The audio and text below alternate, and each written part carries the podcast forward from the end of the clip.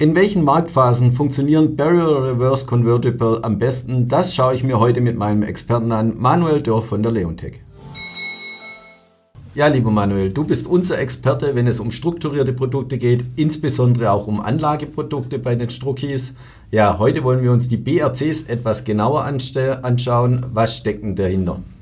BRC ist ein Anlageprodukt, welches innerhalb der strukturierten Produkte in der Kategorie Renditeoptimierung zuzurechnen ist.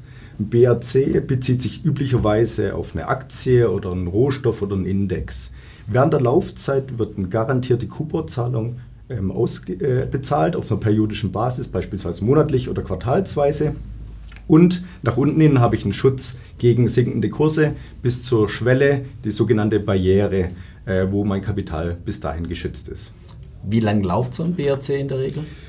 Ist ganz unterschiedlich. Also es gibt BRCs mit einer Laufzeit von sechs bis zwölf Monaten. Es gibt aber auch länger laufende BRCs mit zwei bis drei Jahren Laufzeit. Aber insgesamt sind wir eher am kürzeren Ende von der Laufzeit her.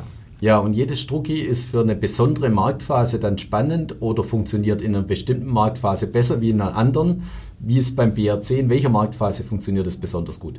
Also ein BAC, wenn man den mit einem Direktinvestment vergleicht, ist es eigentlich letztendlich so, dass ich in allen Marktphasen besser abschneide, bis auf äh, wenn die Märkte sehr, sehr stark ähm, haussierend sind. Ich habe nach unten hin Schutz bis zur Barriere, wo mein Kapital geschützt ist. Auch wenn die Barriere gerissen ist, habe ich bei einem Single Barrier Reverse Convertible die Tatsache, dass ich immer besser gestellt bin als ein Direktinvestment durch die Coupon-Zahlung. Bei seitwärts tendierenden, leicht sinkenden Märkten also grundsätzlich immer besser gestellt.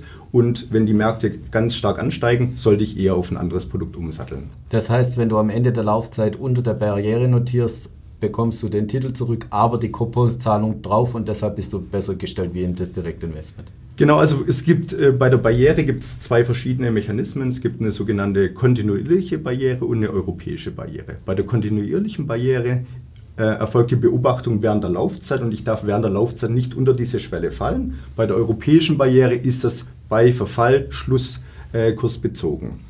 Genau. Was ist üblich oder was gibt es mehr in der Schweiz? Also in, in der Deutschschweiz ist es eigentlich so, dass eine amerikanische Barriere ähm, populärer ist. Amerikanische Barriere bedeutet demzufolge auch, dass das Risiko höher ist wie bei einer europäischen Barriere. Da werde ich aber durch eine höhere Couponzahlung äh, kompensiert dadurch. In der Westschweiz hingegen ist eher die europäische Barriere ähm, on vogue. Ja, auch spannend.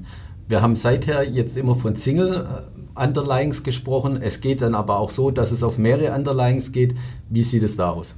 Genau, äh, bei mehreren Basiswerten handelt es sich um sogenannten Multi-Barrier Reverse Convertible. Da habe ich dann mehrere Basiswerte, die zugrunde liegen.